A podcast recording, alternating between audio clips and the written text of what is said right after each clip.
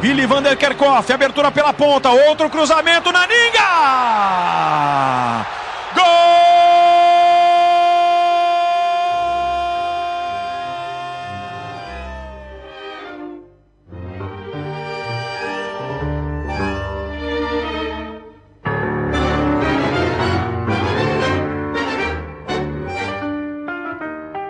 Alle haben lange Haare, alle flattern die Haare so hinterher, aber der geilste ist der Typ, der am Rand da steht. Unglaublich, Wahnsinn.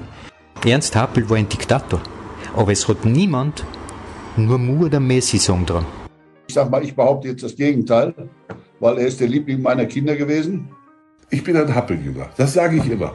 Und natürlich ist der Name Hans Krankel mir auch weiterhin präsent. Ausverkaufte Stadion, ein Wahnsinn. Und der Schiedsrichter gibt es da nicht südamerikanischer äh, Lifestyle war das. Ich würde dann sagen, nichts ist scheiße aus Platz 2.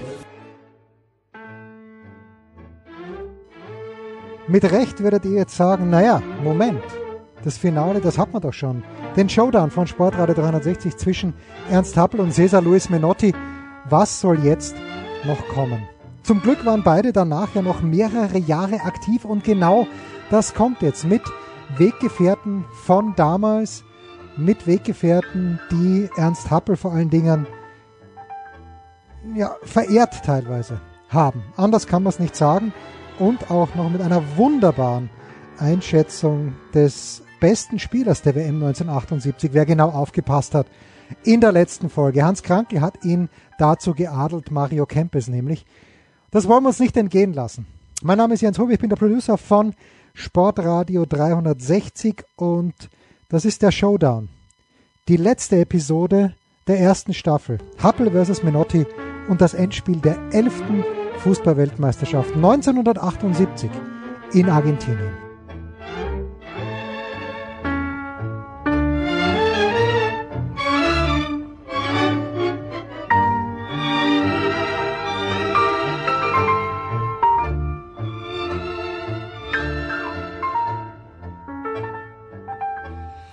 Beiden sind nicht die einzigen, die wir in unserem Epilog noch würdigen wollen. Und bei uns leitet sich Epilog eindeutig von episch ab. Zunächst einmal geht eine Ära zu Ende. Helmut Schön, seit 1964 Bundestrainer, verabschiedet sich von der deutschen Nationalelf. Weltmeister 1974, Europameister 1972, Vize-Weltmeister 1966, dazwischen die WM in Mexiko mit den historischen Matches gegen England, 3-2 nach 0-2 Rückstand und Italien. Udo Jürgens trifft hier den richtigen Ton. Der Mann mit der Mütze geht nach Haus. Die lange Zeit des Langen, sie ist aus. Der Mann mit der Mütze geht nach Haus. Und unsere Achtung nimmt er mit und unseren Applaus. Ich habe Bayer nach, Bernd Bayer nachgelesen, die Biografie, die, die, die super ist. Ähm, ich habe von Schön gibt es ja auch ein paar Sequenzen. Der hat allerdings mehr über sich geredet, äh, in diesem sehr speziellen äh, Dresdner Ton, den er gehabt hat. Also hat so ein Gefühl für die Tonart dann auch, wenn man ihn nachhört. Offenbar ein sehr, sehr ähm, ähm, sensibler Mensch, der Probleme hatte, den Leuten auch zu sagen, ähm, ihr seid nicht nominiert für diese Mannschaft. Das hat mich, muss ich sagen, persönlich für den immer sehr eingenommen. So diese, diese, diese Gefühligkeit, weil ich das selber in mir auch so ein bisschen habe, äh, so harmoniesüchtig, also harmoniebedürftig zu sein, das, das verbinde ich mit dem, mit der Person, mit der Person schön jetzt. Ne? Wenn du jetzt nach der sportlichen Leistung fragst, da hast du total recht. Ja, das war 72, das große, die große, jährt sich jetzt die große, äh, der Gewinn der Europameisterschaft in Verbindung mit 72 überhaupt, mit der fantastischen Zeit, die, wo alle irgendwie geflogen haben äh, und wo alles bunt war und alles Aufbruch war und Willy Brandt und Demokratiewagen. Das ist äh, die Gesamtzeit und dann diese unfassbare Mannschaft. Und danach war es dann, ja, das war die Zeit wo Gerd Müller auch nie so äh, revolutionär aussah wie damals. Also der sah damals wirklich aus wie ein, wie ein, der sah damals wirklich aus wie ein spanischer äh, äh, Torero oder ein Freiheitskämpfer, wie auch immer man sagen würde, mit dem Schnauzbart, auch in längeren Haaren. Kurz danach schon Vollbart und danach irgendwann wirklich so eine Sparkassen-Mitarbeiterfrisur. ja. Das ist auch interessant. Also 78 äh, war der, war, sah Gerd Müller viel, viel spießiger aus als 72. Es ist faszinierend, wenn man so diese Panini-Bilder oder die Bergmann-Bilder nebeneinander legt. Und so ein bisschen ist es auch bei Schön so, klar, die große Zeit 72, von der die aber natürlich auch alle noch leben. Ne? Das ist einmal, du hast einmal den Leuten gezeigt, boah, Wahnsinn, wie toll es ist. Und danach wird's weniger. 74 waren Erf war ein Erfolg, der, glück, der auch glücklich war, auch im Finale glücklich war. Ja? Mit natürlich Beckenbauer, mit dieser Revolution in Malente. Und danach ging es dann auch wirklich runter. 76 die EM nicht gewonnen und 78 natürlich verheerende WM gespielt, das ist klar. Aber das ist übrigens auch so, wenn wir so eine Bilanz ziehen, oder wenn du sagst, wie siehst du schön? Also als Person fand ich ihn berührend.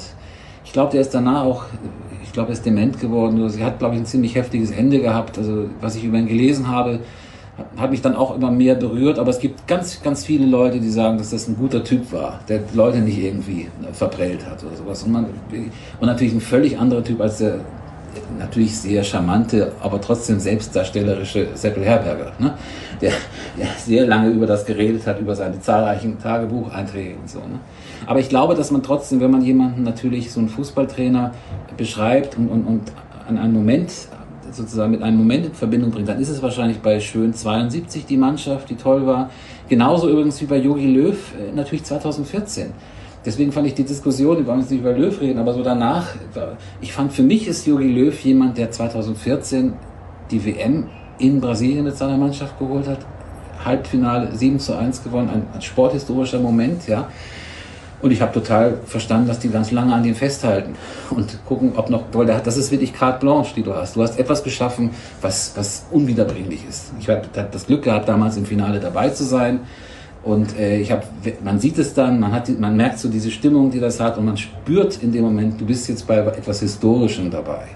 Und Jogi Löw hat das übrigens auch charakterlich, finde ich. Da ist er, glaube ich, dem, dem Helmut Schön gar nicht weit entfernt. Ist, glaube ich, auch eher ein, ein Harmoniemensch der auch Mühe gehabt hat, jemandem zu sagen, das geht jetzt nicht oder so. Also das, das glaube ich, bei, bei Schön so, würde ich sagen, wenn ich, wenn ich bilanziere, die Person finde ich sehr ansprechend, was ich von ihr weiß.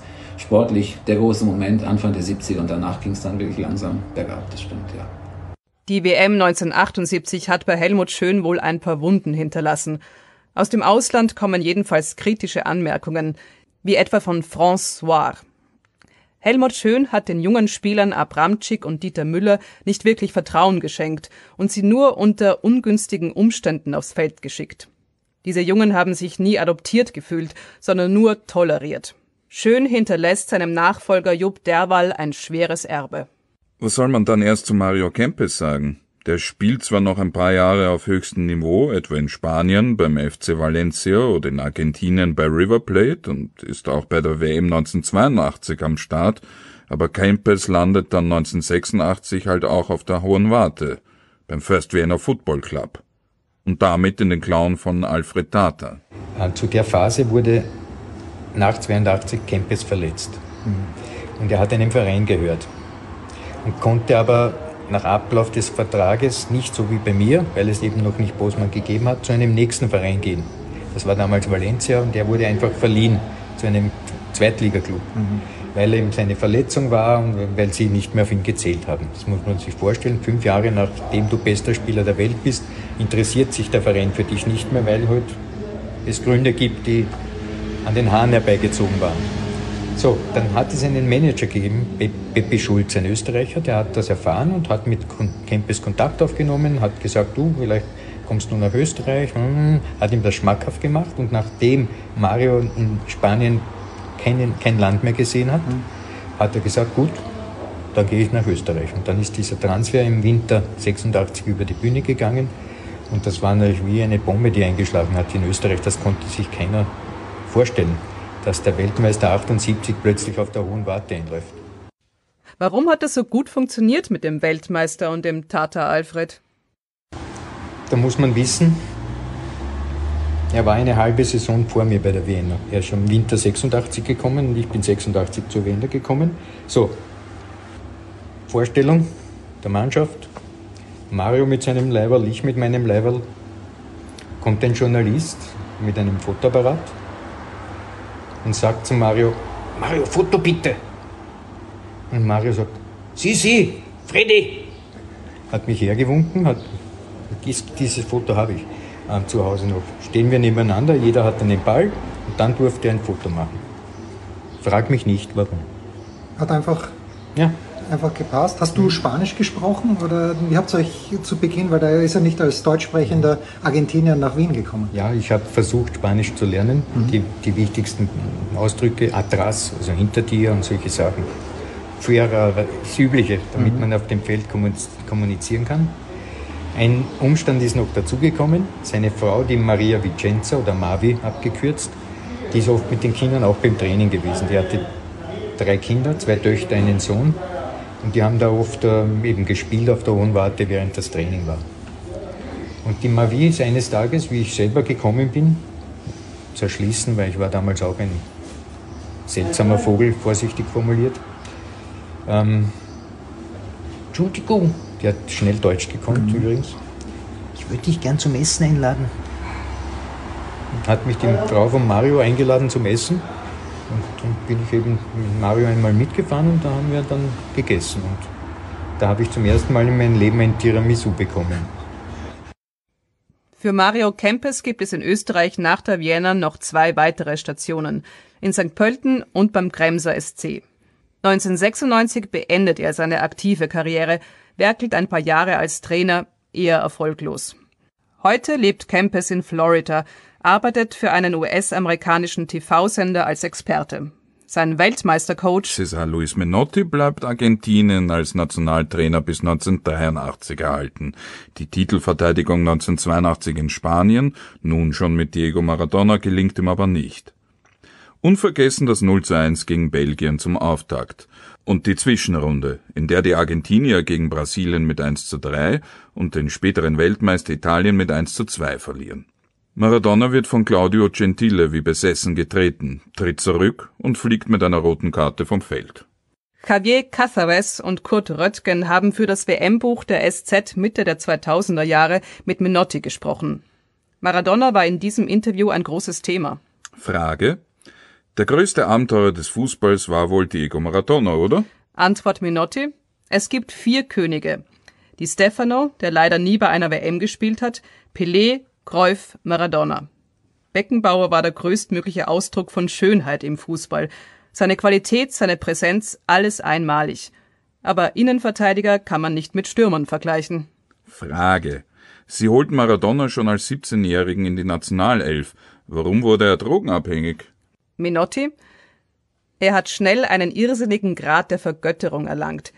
Die Mächtigen haben ihn glauben lassen, er sei einer von ihnen, Dabei haben sie ihn nur für ihre Interessen benutzt. Niemand hat diesen Jungen beschützt, der nichts anderes wollte und konnte, als Fußball zu spielen. Er kam an Orte, die für ihn eigentlich unerreichbar waren. Ich will keine Verantwortung von Maradona nehmen. Er hat seinen Anteil an der Entwicklung. Aber deshalb ist nicht weniger wahr, dass die Geschäftswelt ihn verbrannt hat. Sie haben ihn in Italien gesperrt, mit seinem Drogenproblem allein gelassen, sie haben ihn getötet.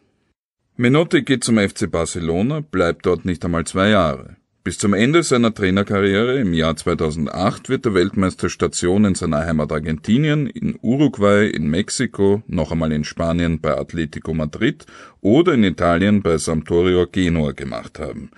Nicht nur seinen Gegenspieler vom WM-Finale 1978, sondern auch den größten Fußballer aller Zeiten hat Menotti jedenfalls überlebt. Ernst Happel wird nach der WM in Argentinien sehr lange keine Nationalelf mehr coachen.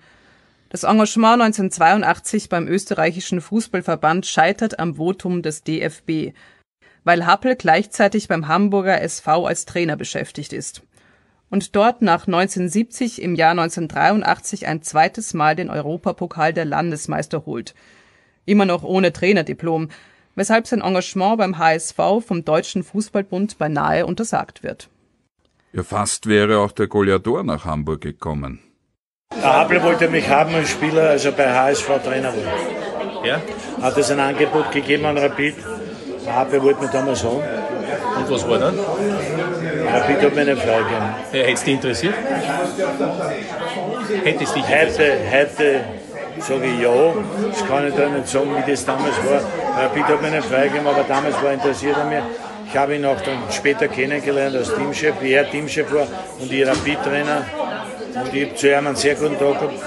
Ich habe gespürt, ich habe gespürt, dass er mich sehr gern hat, weil er halt auch ein großer Rapidler war und zu ihr Rapidler war. Also das war irgendwie, obwohl ich nicht mit ihm Kontakt gehabt habe, wenn ich mit ihm zusammengekommen bin, habe ich immer ein, gutes, ein sehr gutes Einvernehmen gehabt. Das ist wahrscheinlich ein Rapid, Rapid. Hamburg war also nix. Gleich nach der WM 1978 hat sich Hans Krankel aber in seine Traumstadt aufgemacht. Ich habe das Angebot gehabt dann von Valencia als erstes. Kurz vor der Weltmeisterschaft oder bei der Weltmeisterschaft von Valencia. Und dann ist gekommen das Angebot von Barcelona und das war für mich und ist für mich, das weiß eh, jeder, der mich kennt, das ist für mich der beste Club der Welt, der größte Club der Welt, egal wie sie momentan stehen und wie sie momentan sind. Und ich dürfen dort spielen und das ist vor allem bei dieser Aussage bleibe ich immer und das ist die schönste und beste Aussage, die es gibt. Was Hollywood ist für einen Filmschauspieler, ist Barcelona für einen Fußballer. Und für mich ist Barca und Real Madrid, diese zwei spanischen Mannschaften, überstrahlen alles andere in der Welt des Fußballs. Und es gibt neben den beiden noch sehr viele, sehr gute Mannschaften, die absolut das Prädikat haben, Weltklasse, aber Barca und Real ist das Nonplusultra. In Hamburg coacht Ernst Happel aber Horst Rubesch. Es entwickelt sich eine Beziehung, die weit über das Sportliche hinausgeht. So, und so ist das dann. Ich meine, Ernst Happel und ich haben eigentlich immer eine Verbindung gehabt nach den Jahren, wo ich hier weggegangen bin. Er hat ja auch, äh, er war ja auch derjenige, der eigentlich äh, das in Schuld war, dass ich dann noch zu Lüttich gekommen bin. Bei Standard, die Verbindung hat er eigentlich damals hergestellt, weil von Standard da die Anfrage kam über ihn. Und da habe ich gesagt, du, kein Thema. Und äh, da bin ich ja noch zwei Jahre in Lüttich gewesen. Da hat ja diese Verbindung dann eigentlich auch immer gestanden. Und äh, anschließend haben wir eigentlich, frage ich mich, also da hat diese Familie ist eigentlich nie abgerissen. Wir waren oft in Österreich in Urlaub. Die Kinder waren mit ihm am Berg, ohne dass ich überhaupt da äh, in Innsbruck war. Und dann kam eben nochmal diese Sache Innsbruck zustande. Und danach habe ich dann praktisch mehr oder weniger begleitet, bis er dann eben halt gestorben ist. Dieter Schatzschneider ist erst nach dem großen Triumph von Athen nach Hamburg gekommen. Er soll Horst Rubesch ersetzen. Der spielt jetzt in Lüttich. Ich muss sagen, ich, das war für mich die, die, die fieseste Zeit überhaupt. Aber äh, dieser Mensch hatte eine natürliche Autorität. Ich weiß gar nicht, ob der wirklich wusste, ob der wirklich wusste, gegen wen wir damals spielten und wer da spielte, bei dem Gegner zum Beispiel. Taktik gab es überhaupt nicht. Stand nur elf Namen untereinander. Und dann muss ich dir vorstellen, da saß er da so, hatte irgendwie, hatten sie ihm immer was gemacht zum Essen, so Rinderpansen oder was weiß ich, auch so ein österreichisches Gericht. Da saß er dann so da. Und du bist in die Tür gekommen, du musstest, hast nichts gesehen. Und diese Tafel stand genau, wenn du durch die Tür hast, hier sofort die Tafel gesehen. Und dann bist du schon vorher den Gang lang gegangen und hast gedacht, bitte lass mich da auf die Tafel unter den ersten Elf stehen. Das war schon Psychokrieg für einen. Wenn du da nicht drauf, dann warst du ja enttäuscht, ne? das ist klar. Jeder wollte unter den ersten Elf. Hat auch nur die ersten elf untergeschrieben, mehr war nicht. Und hat er so gegessen. Und er war wirklich ein, von dem hatten sie alle. Wenn der mal ausgeholt hat, dann hat er keine Rücksicht genommen auf Keils oder wie sie alle heißen. Die haben alle Feuer von ihm gekriegt. Bewundernswert, muss ich sagen. Und das hast du gemerkt. Dann hat er nur in seinem Ölfall gesagt, ich sag mal, Klaus Allos, musstest du denken, der hat war jetzt bei den Gegnern. Hat er gegessen? Joko! Dietmar Jakobs. Joko! Naja, spielst gegen äh, The Sword. Und keiner traute sich was zu sagen. Wieder so, nur nichts Verkehrtes sagen. Man, er war wild. Da haben wir alle so weggeguckt, so. Was meint der denn? Ne? Na, Joko, du spielst gegen den. Das, das Sorg! Und wir aber, ja. Und dann sagte irgendwann, er sagte, hallo? Na ja, spielst den Orlovs. so war der. So war der. Der war, wenn wir in Frankfurt waren, dann äh, habe ich gedacht, der hat hier oben die Aufstellung drin. Nee, das schimmerte, waren Scheine, weil, weil die Spielbank da war in der Nähe. Verstehst du? Das war ernst. Ja gut, äh, Ernst Happel war immer sehr kurz angebunden. Und ich kann mich erinnern an äh, eine Phase, wo wir zwei, drei Spiele nicht so gut gespielt haben und äh, da war wirklich Sand im Getriebe und ich bin dann nach dem Training mal zu ihm hin an die, an die Kabinentür geklopft und dann hat er gerufen, was ist? Dann habe ich gesagt, Trainer, äh, ich würde mal gerne mit Ihnen reden und dann hat er gesagt, wenn du reden willst, musst du Handelsvertreter werden. Und äh, so quasi schleicht dich. Also das war eine kurze Ansage und das war dann das Gespräch. Also erst mal dann zu knabbern gehabt, dass er mich so ja, hat runterlaufen lassen, aber er war so, er hat eine unheimliche Ausstrahlung gehabt, Charisma, Autorität, sensationelles Trainingsprogramm, aber auch ebenso ein, ein, ein Muffel, der äh, ja, nicht groß Gespräche geführt hat. Und er, seine, seine Strategie war auch, äh, die, die, die Großen oder die, die Führungsspieler einfach klein zu halten. Also äh, der Bruno Petzai und ich, die haben, wir haben schon ab, ab und zu mal eine vor versammelter Truppe, eine verbraten kriegt äh, von ihm. Und ich denke, seine Strategie war, wenn ich denen sage, wo es lang geht und hier der Chef im Ring bin, dann habe ich mit dem Rest der, der Truppe auch Ruhe. Äh, das ist zwar die eine Denke, aber die andere ist, wenn er zwei Führungsspieler, die auf dem Platz Verantwortung übernehmen, ähm, eigentlich so runter macht vor versammelter Truppe, äh, tust du dir auch als Führungsspieler schwer, deine Kameraden auf dem Platz zu erreichen, weil die, die sagen, was willst du? Äh, der Alte hat ihn niedergemacht, äh, so geh erstmal vor deine eigenen Tür. Also ja, einfach hat es Happel seinen Spielern nicht gemacht. Kurt Gager, ein Freund von mir, hat unter Ernst Happel auch bei Tirol gespielt und hat mir Folgendes erzählt. Abfahrt zum Spiel im Bus, 13 Uhr. Alle im Bus schon, die Spieler, der Trainer drinnen, Kurt Gager im Stau gestanden, kommt um 12.59 Uhr zum Parkplatz, steht 13 Uhr und 3 Sekunden vor der Tür zum Bus hinein, 3 Sekunden. Der Trainer hat rausgehört und gesagt, Montag zum Training.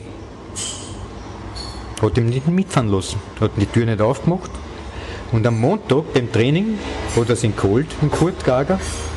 Der hat müssen bei Höchsttemperaturen mit Trainingsjacke, mit der Windjacke und so weiter Runden rennen, bis er, bis er nicht mehr kennen hat. Ernst Happel war ein Diktator, aber es hat niemand nur Mu oder Messi sagen dran. Oliver Seidler, einer der herausragenden Kommentatoren bei Sky, hat bei Dieter Schatzschneider im Herbst 2020 dann doch nochmal genauer nachgefragt. Immer, wenn ich mal eine Frage hatte, wenn ich mal eine Frage, wirklich jetzt, das, man kann sich das heute ja gar nicht mehr vorstellen. Heute äh, holen die sofort einen Anwalt. wenn ich mal eine Frage hatte und bin dann so zum Trainer gesagt, Trainer, wir müssen mal sprechen. Weil ich habe ja vieles nicht verstanden, was die von mir wollten, eigentlich der HSV. Und äh, äh, dann bin ich mal gesagt, Trainer, sprechen. Hat er so runtergeguckt, so, hau die in Schnee. Ich war dem völlig, ich war dem völlig egal. Ich, ob ich da war oder äh, du hättest auch irgendwas hinsetzen können für mich. Das war auch ihm, das war ihm alles so egal.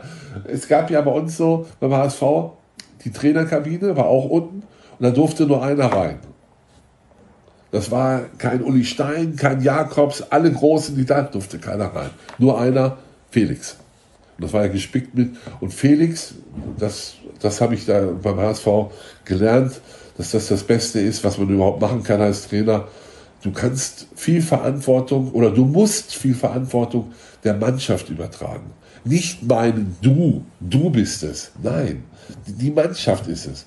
Und ich wäre auch gerne mal reingegangen, weil ich ein Problem hatte. Und dann machte immer so einen kleinen Spalt, machte immer der Zeug was aus, der hieß Emil. Und wenn er sagte, Ernst schrie von hinten, weil sie gerade Karten spielten, sagt er, wer ist er? Dann sagte er, Magat. Rein. Und ich habe einmal geklopft, es war. Und er sagte, aber wieder, wer ist er? Schatzschneider.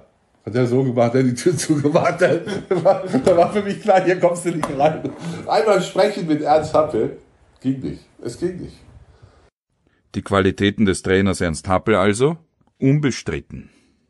Wenn du ein guter Trainer bist, dann musst du deine Leute da draußen haben. Da braucht kein großes Gerede, ein Wort reicht, dies und das alles. Der Magath hat bei uns alles bestimmt. Ob wir pressen mussten, und pressen hieß damals Libero auflösen, hin zum Mann, Manndeckung brutal, oder ob wir nur kontern wollten oder so ein bisschen mitspielen, mal sehen, wie die sich formen. Das war alles. Das war alles. Hat alles Magath bestimmt. Doch nicht Ernst Happel. Macht er gar keine Lust zu so, sowas. Du, er war der Meinung, wenn ich auf dem Platz bin, Happel, und pfeife da rein, dann bist du mein Mann. Und wenn du das nicht erfüllen kannst, dann hau ab. Und dann war es auch. Wenn der Schiri auf den Platz geht, bist du mein Mann. Bedenkenlos. Aber ich sage dir, enttäusch mich nicht. Verstehst du? Das war auch so Trainingslager. Ich war wirklich einer, wenn er gesagt hat, 11 Uhr im Bett, dann bin ich um 11 ins Bett gegangen. Ich gesagt, was ist denn hier los? Wache auf, 2 Uhr morgens, da sitzt der Kais, Mangel und Happel schön beim Shoppen. um 2 Uhr morgens. Und ich, Idiot, hänge oben mit Wutke rum. das war natürlich danach sofort beendet, nach dieser Aktion von den dreien. Ja. Aber ich muss auch eins sagen, das, das ist das, die haben bis 2 Uhr Wein getrunken. Und wenn morgens um 7 der Lauf war über 6 Kilometer, dann war ich nicht Erster, sondern Letzter und die beiden waren Erster. Das ist der Unterschied. Und so macht man's. Du du kennst nachher deine, deine Leute und du weißt, mit wem kannst du es machen. Das habe ich noch nicht gehabt. Ich wollte gerne dazugehören. Ja, ich mache zwei Tore, komme rein und wir spielen Kreis. Das berühmte Gammeleck. Und es gab A, B und C Kreis. Ja, C war Ersatztorhüter Nummer 3, 4. Ich komme rein, ich sage, Leute, fang an. Ich gehe freiwillig in die Mitte. Und die standen so da. Mackerhard, Kals, alle die Großen. Ich sage, ja, fang an, ich bin in der Mitte, Leute. Ernst sieht mich. Oh, im A-Kreis. Oh, und so, raum, weg auf den Nebenplatz. Und dann musste ich anderthalb Stunden. 100 schnell, 50 locker. Ohne Pause, anderthalb Stunden. So, damit ich es kapiere, jede Woche, jede Woche am Montag nach dem Spiel rein. Verstehst du das Ganze? Und dann, als ich dann gesagt ich, ich will gar nicht mehr in B-Kreis, ich gehe gleich in C-Kreis, da gehöre ich hin. Happel hat eine andere Schule gehabt und die war, ich fand die genial, weil der hat ja auch einen Beckenbauer, einen Kreuf und wen der alles bedient hat, Maradona und alle sind ihm gefolgt. Also, und ich fand den spannend und im Nachhinein, erst wenn du Jahre weg bist, sagst du, boah, was der da gemacht hat, das war ja richtig gut. Also das war wirklich, ich, bin, ich, ich gebe das gerne zu, ich bin ein Happelgänger. Das sage ich immer. Ich finde den gut. 1987 geht es für Happel dann zurück nach Österreich. Nach Innsbruck, wo mit den Millionen von Swarovski mit dem FC Tirol noch einmal ganz groß geträumt wird. Zwei Meistertitel in vier Jahren. Okay, da würde man heutzutage vom Patschakofel auf Knien bis nach Wien rutschen. In Innsbruck trifft Ernst Happel also auf Hansi Müller und etwas später auch wieder auf Horst Rubesch. Der ehemalige Goalgetter kommt als Co-Trainer. Dann, äh, ja, wie hat sich das entwickelt? Es war, ich sollte eigentlich, bevor ich, ich war, wurde ja in Wolfsburg Trainer und ich hatte gerade meinen Vertrag in Wolfsburg unterschrieben, zwei Jahre vorher war das. Und äh, dann, dann kam die Hand, äh, ich zu ihm kommen wollte. Und äh, da habe ich gesagt, du, ich habe jetzt zwei Tage vorher, sag ich, habe ich jetzt in Wolfsburg unterschrieben. Und dann hat er mir klipp und klar gesagt, nee, dann erfüllst du deinen Vertrag und dann kommst du nach den zwei Jahren. Ich denke mal, in vielen Vereinen war es sicherlich auch so, dass man am Anfang die ersten 30, 35 Minuten Aufwärmprogramm gemacht hat, ohne Ball und, und, und das hat es bei uns nicht gegeben. Wir haben alles mit dem Ball gemacht. Also wir haben, ich kann mich erinnern, die einzigen Läufe, die wir gemacht haben im Trainingslager, waren die, dass wir am Ende des Trainingslagers immer einmal 50 Minuten laufen mussten. Natürlich haben wir Sprints gemacht. Natürlich haben wir auch über längere Distanzen mal äh, gelaufen, aber zu 99 Prozent war fast alles immer mit dem Ball. Also was bei Ernst sicherlich immer die, die Herausforderung war, äh, Training abzuliefern, was spielgerecht ist auf der einen Seite und was immer im höchsten Tempo und äh, mit höchster Belastung war. Also wir haben immer im Schnitt 45 Minuten mit höchster Belastung trainiert und wir haben maximal, bei uns war die Trainingseinheit maximal eine Stunde zehn. Ja, wir haben mal ein Trainingslager gehabt zur Vorbereitung.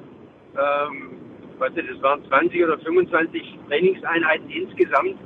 Da war keine gleiche dabei. Also eine Einheit anders wie die andere und auch Kondition, Konditionsarbeit immer nur mit dem Ball.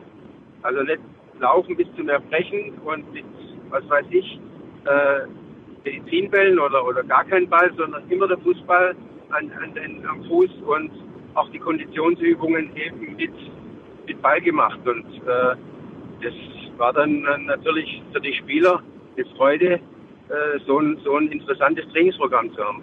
Also das war schon äh, sehr außergewöhnlich. In der Form hatte ich das bei keinem anderen Trainer. Und so schließt sich der Kreis auch zu Mario Kempes und César Luis Menotti. Ein Beispiel. Wir hatten einen Trainer, der uns unter, unter der Tribüne zum, Auf, zum Aufwärmen geschickt hat, mit Medizinbälle. Und da mussten wir die Medizinbälle halten und Häschen hüpfen. Also heute ist das eine gefährliche Körperverletzung. Dafür kommt der Staatsanwalt und du kriegst drei Jahre. Weil wenn ich dich in die Goschen haue und dir fliegen die Zähne durch die Gegend, ist das nicht so schlimm wie das. Also das war für ihn gewöhnungsbedürftig und er hat gesagt, unter Minotti hat es kein Training gegeben ohne Ball. Und haben ein paar Übungsformen, die sie trainiert haben und so. Und das war wirklich anders. Menotti war in seiner Zeit, glaube ich, gemeinsam mit Ernst Happel das Nonplusultra auf der Welt, was das Trainer Trainerwesen betrifft. Dass Ernst Happel zu jener Zeit schon schwer krank ist, kann man erst gegen Ende der Innsbruck-Jahre auch aus der Weite erkennen. Für nicht einmal ein ganzes Jahr wird Happel dann doch noch Teamchef in Österreich. Am 14. November 1992 stirbt Ernst Happel in Innsbruck an den Folgen seiner Lungenkrebserkrankung. Ich hätte gern, wenn du mich jetzt fragst, dann muss ich sagen, ich hätte gern einen Happel als Trainer gehabt. Der Happel war von den Erfolgen her mit, mit Abstand der erfolgreichste österreichische Trainer und wird es auch immer bleiben. Das ist genau dasselbe wie Cordoba. Das Hape bleibt immer und Cordoba bleibt immer. Der Hape war der erfolgreichste österreichische Trainer und den, den wird keiner einholen. Ich hätte ihn gerne als Trainer gehabt, ich habe ihn leider nicht als Trainer gehabt. Ich kenne 100 Geschichten von Freunden und Spielern, mit denen ich geredet habe. Ich, ich kenne ihn persönlich, habe ihn persönlich kennenlernen dürfen. Ich weiß, dass er mich sehr gern gehabt hat, weil er mit mir über Sachen geredet hat, die ich jetzt nicht erzähle. Eben wie ich ein Trainer war und weil er, weil er wollte, dass ich auch ein sehr guter Trainer wäre und ich habe einiges von ihm angenommen, ohne, ohne näher darauf einzugehen. Ich hätte ihn gerne als Trainer gehabt, weil dann hätte ich noch mehr gewusst über ihn. Aber das hat sich leider nicht ergeben. Wie hat Holger Gerz geschrieben, Happel sprach nur, wenn er nicht rauchte. Und weil er eigentlich ununterbrochen rauchte, sprach er wenig.